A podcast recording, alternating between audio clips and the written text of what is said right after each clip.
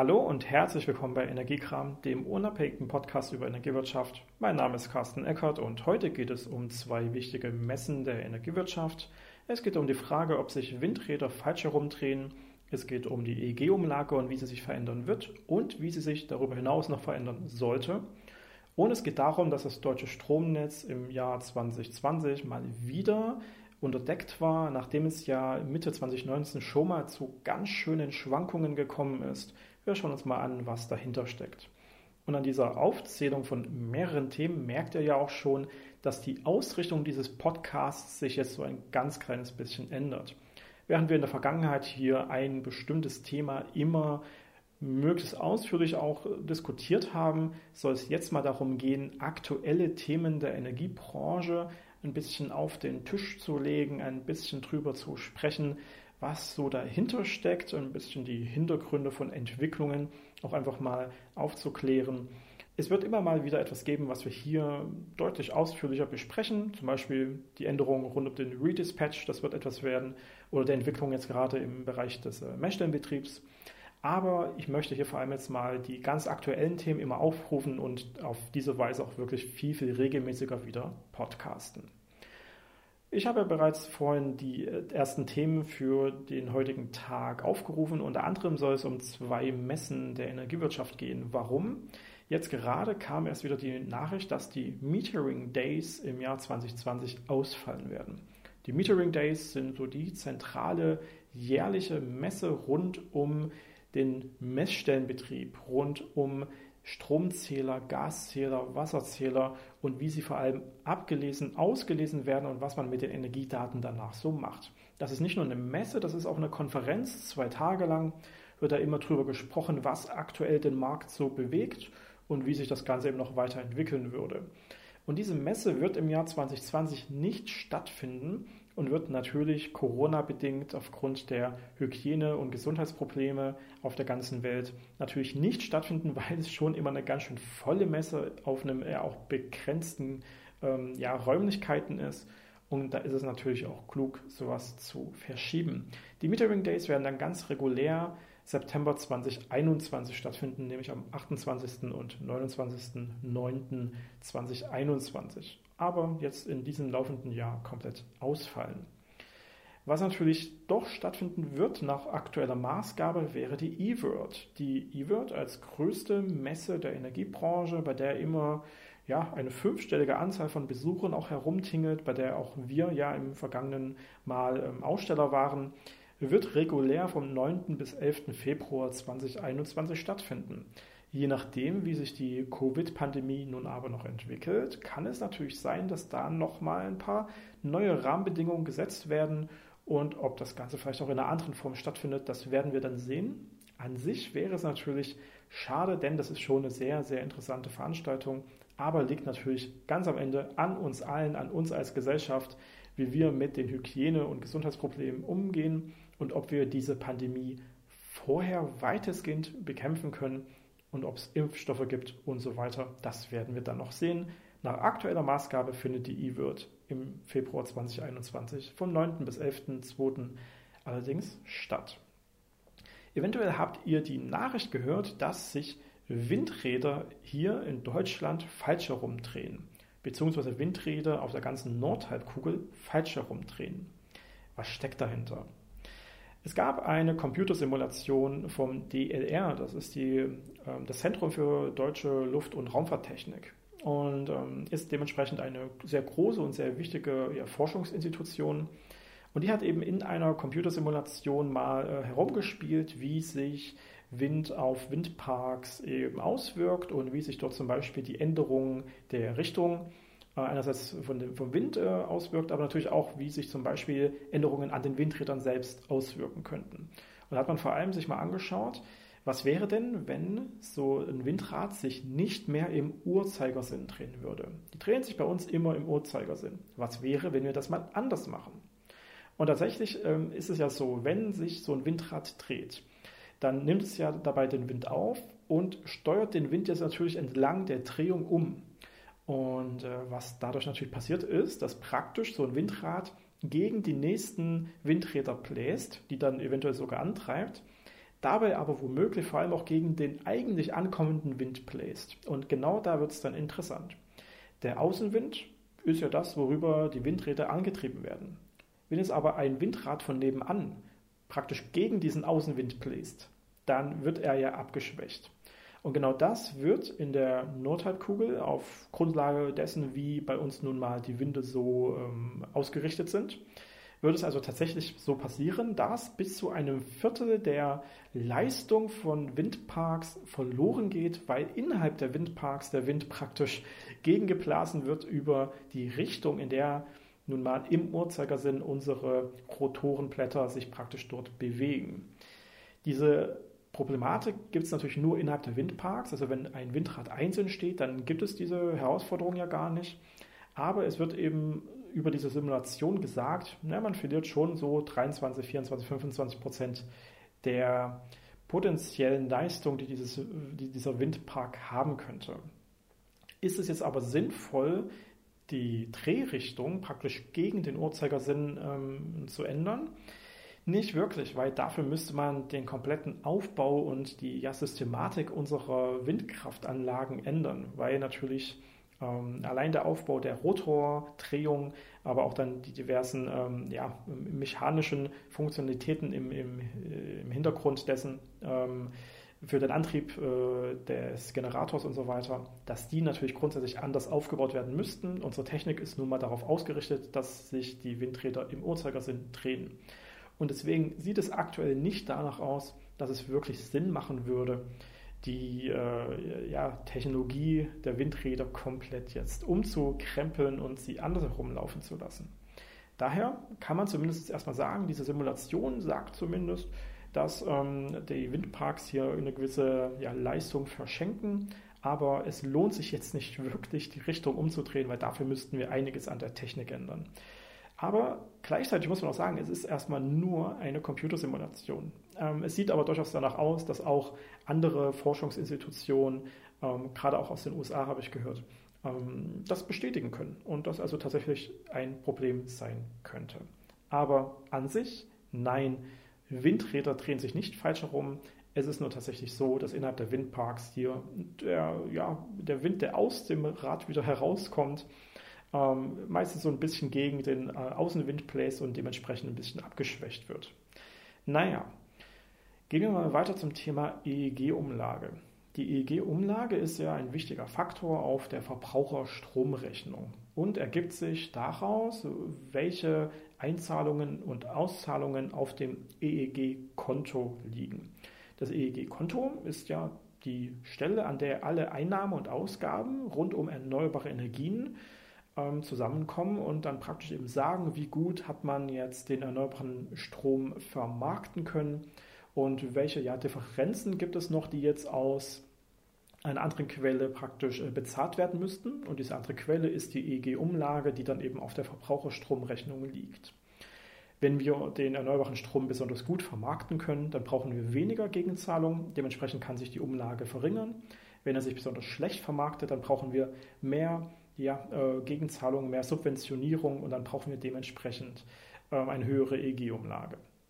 Jetzt ist es so, dass ähm, über das Konjunkturpaket, was Mitte 2020 ja jetzt beschlossen wurde, ähm, im nächsten und im übernächsten Jahr die EEG-Umlage aktiv äh, verringern soll, weil praktisch 11 Milliarden Euro aus dem Steuerhaushalt zur Verfügung gestellt werden, um das EEG-Konto praktisch ein bisschen aufzubessern.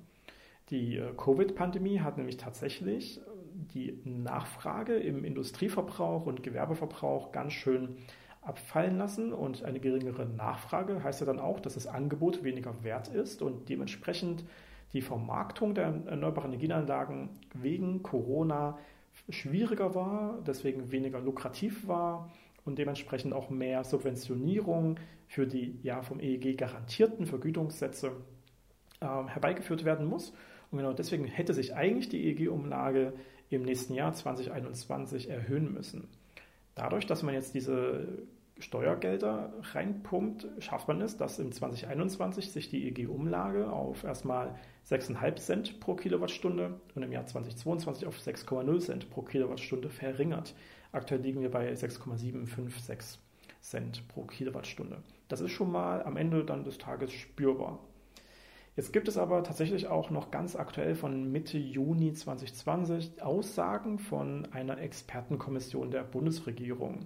Dort sind verschiedene äh, Vertreter von Universitäten und äh, Forschungszentren, die eben relativ klar jetzt sagen, wir sollten die EEG-Umlage und eigentlich auch die KWK-Umlage für die Kraft-Wärme-Kopplungsanlagen komplett abschaffen. Wir sollten sie wegfallen lassen.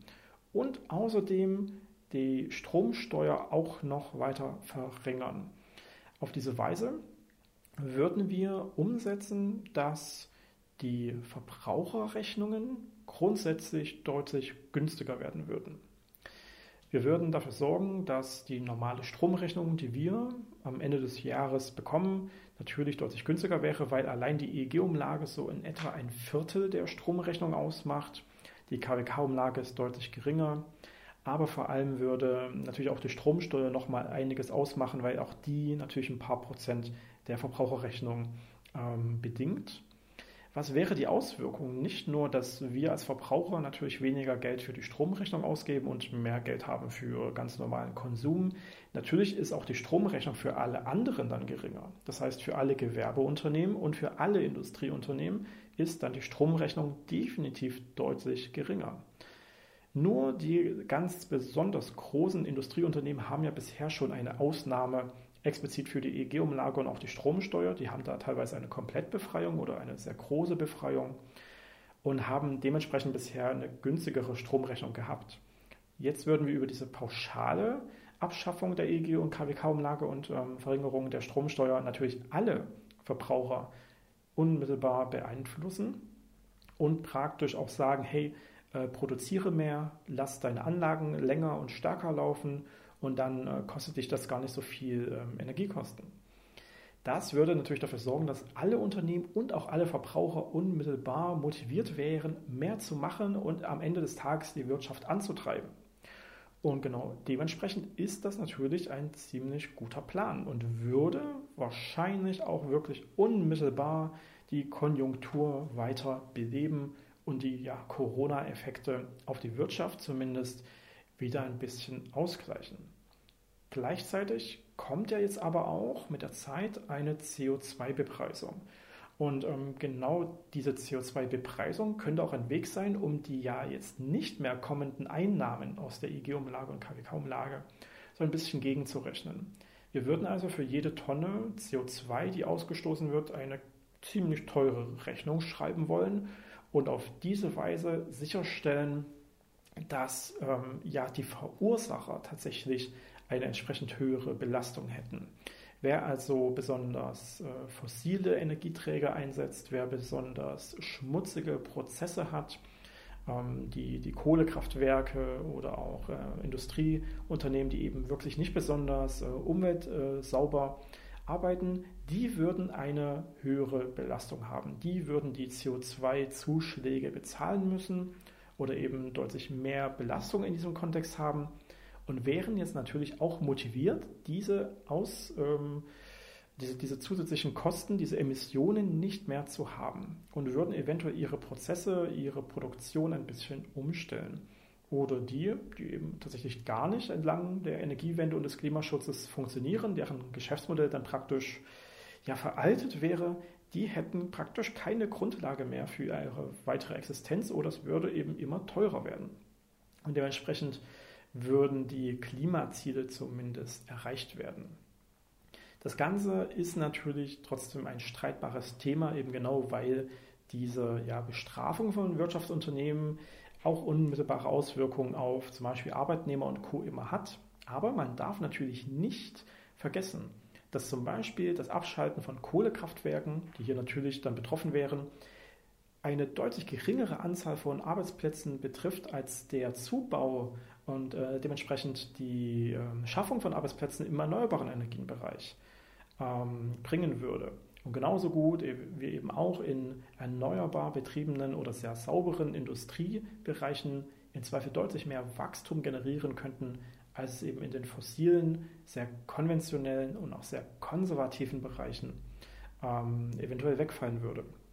Das heißt, schauen wir mal, was jetzt tatsächlich passiert auf Grundlage dieser Aussage der Expertenkommission der Bundesregierung. Wird tatsächlich die EEG- und KWK-Umlage abgeschafft? Wird die Stromsteuer deutlich verringert? Ich hoffe es mal. Es wäre der richtige Weg, um einerseits die Verbraucher zu entlasten, die über die letzten Jahre tatsächlich immer teurere Stromrechnungen bekommen haben.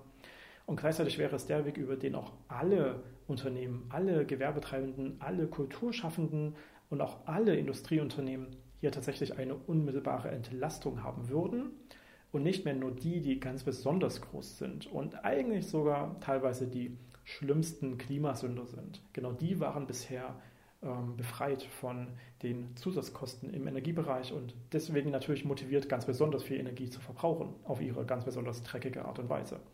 Das ist natürlich nicht logisch im Sinne von Energiewende, Klimaschutz und Umweltschutz. Dementsprechend, das könnte genau das Richtige sein, um die Energiewende weiter voranzutreiben. Schauen wir mal, ob das passiert. Zumindest sicher ist schon mal, dass im Jahr 2021 und im Jahr 2022 die EEG-Umlage erstmal verringern auf 6,5 und dann 6,0 Cent pro Kilowattstunde. Das ist über das Konjunkturpaket schon beschlossene Sache.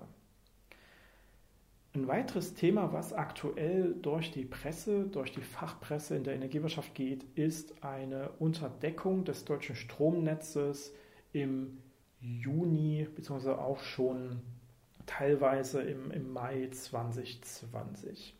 Wir haben in den letzten Wochen hier eine gewisse Unterdeckung gehabt und teilweise auch tatsächlich von ja, bis zu 2000 Megawatt ähm, oder eben auch schon mehr.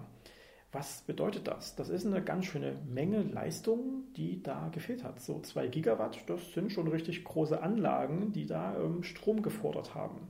Und in dem Moment ist es dann immer so, dass wir auf verschiedene Mechanismen zurückgreifen müssen, die sich im Stromnetz befinden, um unseren Verbrauch oder unsere Produktion auszugleichen. Und ähm, was zum Beispiel im letzten Jahr, im Jahr 2019, als wir schon mal sehr starke Schwankungen hatten, gut funktioniert hat, das war ja tatsächlich das europaweite Stromnetz. Da konnten wir durch die Verbindung zu anderen Ländern halt sehr gut deren Überproduktion abnehmen und unser Stromnetz damit wieder ausgleichen. In diesem Fall vor wenigen Wochen war es aber eher so, dass wir tatsächlich über die Regelenergie, und zwar vor allem über die Sekundärregelenergie und über die Minutenreserve, ähm, hier den Ausgleich schaffen konnten, weil diese ja, etwa 2000 bis 3000 Megawatt Unterdeckung, das ist so ziemlich genau die Kapazität, die wir eben auch unmittelbar an Regelenergie in dieser Form zur Verfügung stehen haben. Und dadurch konnten wir über unsere eigenen, ich sag mal, Notfallanlagen, das ist ja schlussendlich die Regelenergie, die Schwankungen im Stromnetz ganz gut ausgleichen. Das hat natürlich dann auch bedeutet, dass in genau diesen Momenten die Kosten für Regelenergie ganz schön hochgegangen sind. Aber das war natürlich in diesem Moment auch wirklich notwendig, um das Stromnetz zu stabilisieren. Gleichzeitig gibt es natürlich noch weitere Aspekte, die man so angeht, zum Beispiel Lasten, die fernsteuerbar sind, abzuschalten. Das ist so ein Aspekt, den es seit ein paar Jahren gibt, dass man praktisch einem Industrieunternehmen sagt, ähm, wenn du uns hier die Fernsteuerbarkeit ein paar Prozent deiner Anlagenleistung gibst, dann vergüten wir dich dafür dann würdest du praktisch sagen, ähm, du kriegst es gar nicht so richtig mit oder du kriegst von uns jetzt die Meldung, hey, wir, fahren deine Anlagen von 100% auf 97% Leistung runter oder können ganze, ganze Anlagenblöcke sogar abschalten, weil das deinen Produktionsprozess nicht so wirklich äh, stört. Und dafür kriegst du dann eben eine Vergütung. Und dadurch sorgen wir natürlich dafür, dass äh, hier der Verbrauch, die, die Leistungsnachfrage natürlich wegfällt, weil die Anlagen werden ja runtergefahren. Also ähm, haben wir dann keine Unterdeckung mehr. Und das ist hier auch natürlich passiert. Wir haben also sowohl Regelenergie ähm, im klassischen Sinne als auch ähm, die, die, die, Abschaltung von Lasten gehabt und konnten auf diese Weise äh, in der Zeit unser Stromnetz komplett selbst äh, wieder äh, gegenregulieren und praktisch ausgleichen. Die Frage ist aber natürlich, wie kommt es dazu? Weil eigentlich haben wir ja wirklich eine sehr gute Prognoseleistung von sowohl der Einspeisung als auch den Verbräuchen, zumindest in diesen wirklich großen Kundengruppen. Wir haben ja bisher schon über die Lastgangmessung für große Industrieverbraucher mit mehr als 100.000 Kilowattstunden Jahresverbrauch eine ja viertelstundenscharfe, man könnte schon sagen, Echtzeitauslesung. Für alle anderen Kunden, für uns Haushaltskunden, haben wir einmal im Jahr die klassische Ablesung und dann eben das Standardlastprofil. Das ist dann natürlich nur so über den Daumen gepeilt, eine Prognose, aber das kommt schon halbwegs hin und die Lasten von uns Verbrauchern sind im Vergleich zu allem anderen und im Vergleich zum Gesamtnetz fast schon vernachlässigbar. Hier könnte es aber gewesen sein, dass es wahrscheinlich tatsächlich eine Abweichung ähm, in, der, ja, in dem prognostizierten Verhalten von großen Verbrauchern gegeben hat. Und zwar Industrieverbraucher, die womöglich unerwartet ihre Produktion wieder hochgefahren haben und hier dann schlussendlich die Prognose, die ja auch wirklich mit großen Verbrauchern ausgetauscht wird, daneben lag. Wir haben ja im Rahmen der, der Covid-Pandemie, im Rahmen von Corona, tatsächlich äh, deutlich verringerte äh, Verbräuche eben in der Industrie gehabt und womöglich haben hier ein paar Unternehmen dann doch äh, einfach unerwartet ihre Anlagen wieder hochgefahren. Das könnte ja schlussendlich auch machen. Wäre nur gut gewesen, wenn die Netzbetreiber, die Versorger, die Bilanzkreisverantwortlichen das vorher rechtzeitig immer wissen und auf diese Weise dann eben auch reagieren können und genügend Strom immer zur Verfügung steht.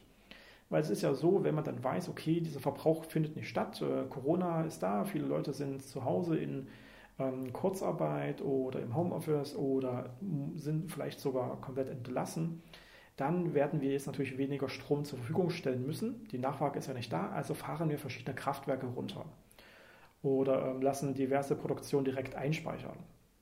Und äh, wenn dann eben tatsächlich doch plötzlich wieder der Verbrauch da ist, dann hat man die Kraftwerke noch nicht rechtzeitig hochgefahren, dann können auch nur diverse Anlagen ganz schnell wieder, wieder einspeisen und dann kommt es eben zur Unterdeckung. Das ist in diesem Fall wahrscheinlich passiert.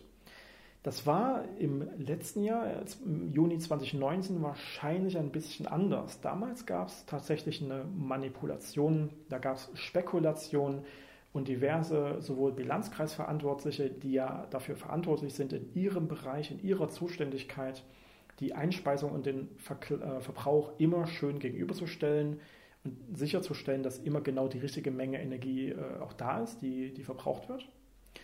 Und auch äh, neben diesem Bilanzkreisverantwortlichen diverse ähm, ja, Kraftwerksbetreiber, diverse Vermarkter, diverse Händler wurden von der Bundesnetzagentur angemahnt, wurden also darauf hingewiesen, hey, ihr habt hier eure Pflichten nicht ordentlich wahrgenommen und genau deswegen äh, wollen wir euch hier sogar öffentlich ein bisschen an den Pranger stellen und auch zu Recht. Und es ist es aber so, dass wir ähm, hier teilweise auch Gegenargumente äh, haben, dass also ähm, zum Beispiel Statkraft Markets an dieser Stelle sogar schon gesagt hat, dass sie diese Abmahnung ähm, nicht, nicht äh, einsehen und dass sie dagegen Beschwerde einlegen wollen. Ähm, es ist aber nun mal so, dass tatsächlich über ziemlich sicher äh, Spekulation, über Manipulation, über das Zurückhalten von Kapazitäten aus dem regulären Energiehandel ähm, hier tatsächlich äh, eine, eine Schwankung, vielleicht ja nicht gewollt, aber wissentlich über die Effekte, die dann eben nun mal kommen, ähm, herbeigeführt worden ist. Und zwar indem man die Kapazität von Kraftwerken eben nicht im normalen Markt angeboten hat, dadurch eine künstliche ja, Mangel äh, da war und man diese Kapazitäten dann im Regelenergiemarkt, in diesen ja, Notfallleistungen eben angeboten hat, wo dann die Preise natürlich ganz schön hoch gingen und dementsprechend dort ein gutes Geschäft gemacht werden konnte. Aber eben zu Lasten der äh, Stabilität des Stromnetzes. Und in diesem Fall mussten wir tatsächlich über das europäische Stromnetz, über unsere Nachbarländer unseren Mangel ausgleichen.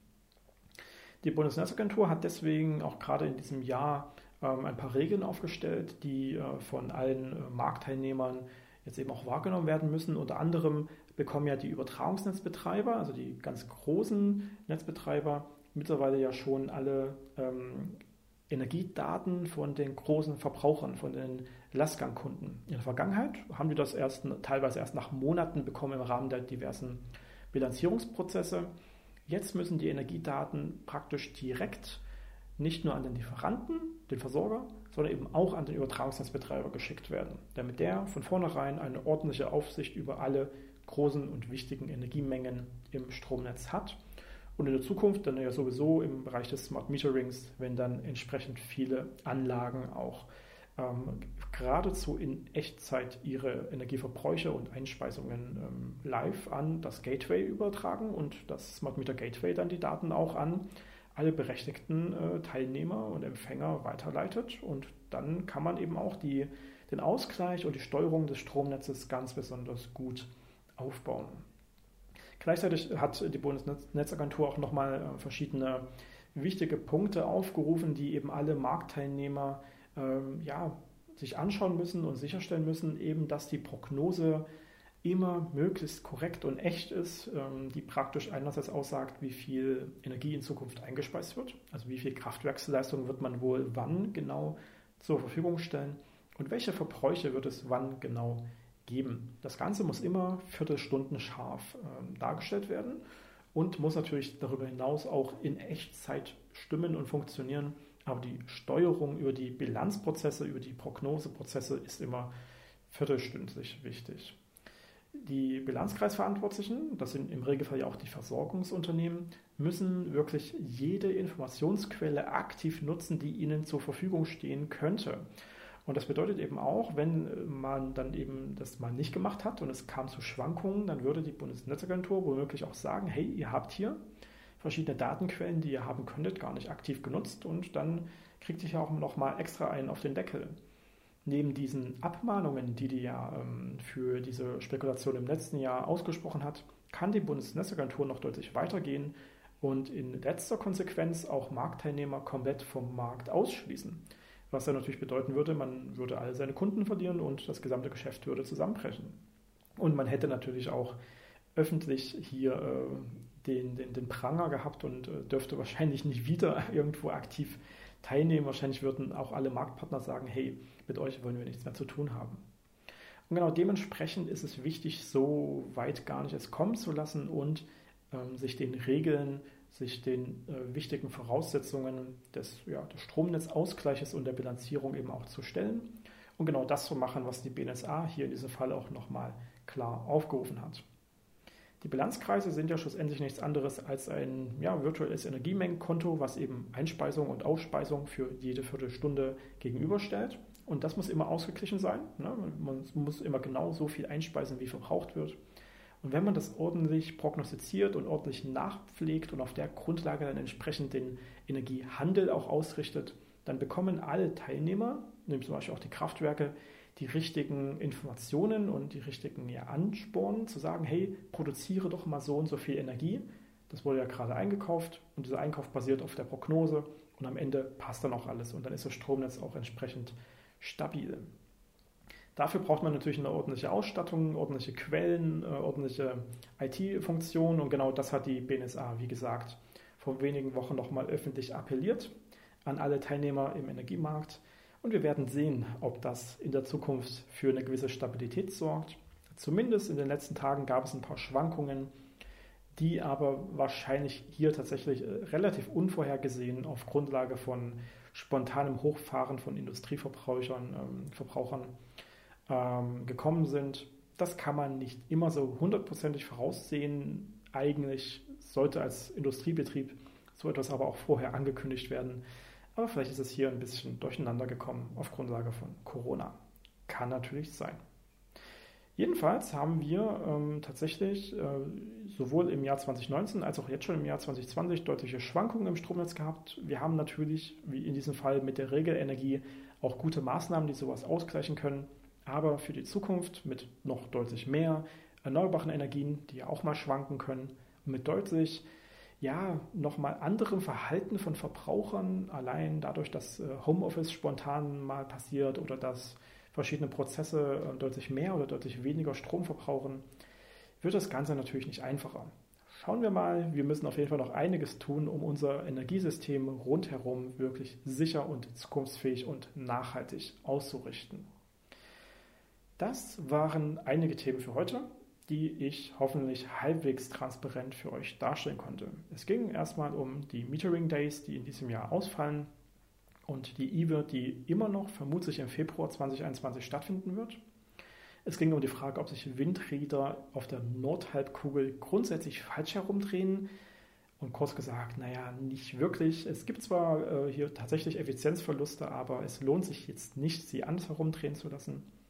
Es geht um die Weiterentwicklung der EEG-Umlage, dass sie sich tatsächlich de facto 2021 und 2022 verringert. aber man eventuell jetzt auch schon darüber spricht, sie komplett abzuschaffen. Und es geht um die Unterdeckung des deutschen Stromnetzes, sowohl im Jahr 2020, wo die Regelenergie funktioniert hat, als auch im Jahr 2019, wo wir das europäische Stromnetz brauchten, um den Blackout zu verhindern.